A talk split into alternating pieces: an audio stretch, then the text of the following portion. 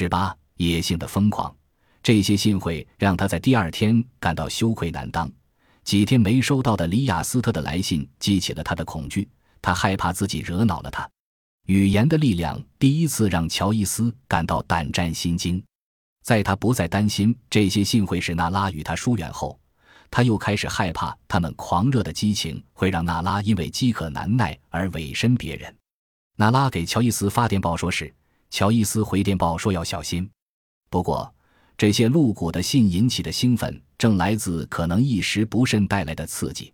他故意冒着被拒绝的危险说一些放肆的言辞。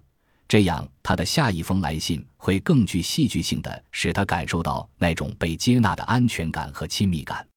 娜拉巴纳克尔把乔伊斯变得淫秽不堪，继而引导他写出了最华美、最崇高的文章。娜拉的接纳和鼓励，正是乔伊斯在经历了写作生涯最初几年的孤军奋战之后真正想要的东西。在他的想象中，他具有所有女人的形象，这样。他更感到欢欣鼓舞了。她是少女，是母亲，是女王，是情妇，也是缪斯。当乔伊斯第一次想到一个女人的爱情会释放他内心深处的生命洪流时，他刚好理解反了。他内心的洪流都被压缩到了娜拉身上。他既是高尚的，又是下流的；既是天使，又是婊子。实际上，是他先说脏话的。他提醒他。在他们离开爱尔兰不久之后的一个午夜，他猛地扯掉了自己的睡衣，爬到他身上，让他进入他的身体，在他身上上下颠，还弯腰靠近他的脸起求说：“往上，亲爱的，往上，亲爱的。”娜拉的信同样露骨，一封信写得极为狂热，以至于乔伊斯说他前言不搭后语；另一封信描绘了他要用舌头做什么。那是他以前从未做过的。乔伊斯把他的信放在面前，用纤细的笔记认真的回信，很少有修改和删除。他盯着上面的一个词，他注视着每个字母的弧度，思忖着他边念边写时嘴唇的形状，想象着他写信时墨水渗入纸张的情形。这些信听起来就像他们所谈论的行为本身一样野性。那个字比其他字都要大，他还在下面画了线。连笔的 F 那纤细的弧线高耸于其他相对平缓的字迹之上，又猛地落了下来，比其他字母还要长。它像他蓝色睡裙上的蝴蝶结那样富于对称的美感。其中一条丝带的末端延伸到了向上翘着的元音上面。乔伊斯把他的信贴到嘴唇上，亲吻着那个词。他还想让他多写一些。对于一个在写诗歌和小说时字斟句酌。不辞劳苦的人来说，写信时那种无需节制的放纵会带来胜利的感觉。成就感不仅来自信中提到的污秽细节，还来自信本身洪流般的力量。乔伊斯觉得，当他坐下来写信时，狂热的野性的疯狂像海浪一样席卷而过。这种疯狂强劲有力，足以使语言脱离那个自我封闭的世界。在他心目中。污言秽语和下流行为没有什么分别。乔伊斯性幻想中的一个典型场景是他听着娜拉口吐脏话，看着她的口型。他写道：“他可以听见、闻见那姑娘似的大臭屁，乒乒乓乓的从你那漂亮的姑娘似的光屁股里喷射出来。”有关乔伊斯说脏话的最早记录是在他七岁时，父母把他送到都柏林二十英里以外的一所寄宿学校。根据耶稣会学校惩戒簿上的记载，一位神父因为乔伊斯说下流话，打了他四下掌心。乔伊斯是学校里年纪最小的学生，他骄傲地称自己的年龄是六点半，这三个字就成了他的第一个绰号，也是另一种形式的惩罚。在乔伊斯理解语言的意义之前，语言就是权力结构不可或缺的组成部分。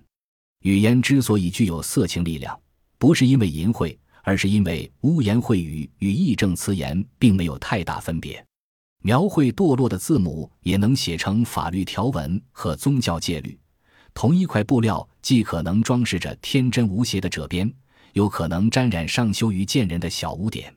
这些信让乔伊斯如此兴奋的原因，就在于他们在单纯与罪恶、崇高与下流之间摇摆。摇曳着他的心扉且使他感到痛苦的激情、羞耻、爱恋和嫉妒，在他给娜拉写的那些无所顾忌的信中展露无遗。在不表达爱意时，他会要求他坦诚他的越轨之举。当科斯格雷夫把手伸到她裙子里时，他的手只有没有戳进去。要是戳进去了，戳的有多深？戳了多久？他让他起兴了没有？他又是怎么做的？他让他摸他了吗？乔伊斯试图通过掌握所有细节了解过去。当你在黑咕隆咚的夜里和他在一起时，你的手指从来、从来没有解开他的裤子，像耗子似的滑进去吗？负罪的暗流仍然如影随形。我爱你，娜拉。我觉得这也是我爱情的一部分。原谅我，原谅我。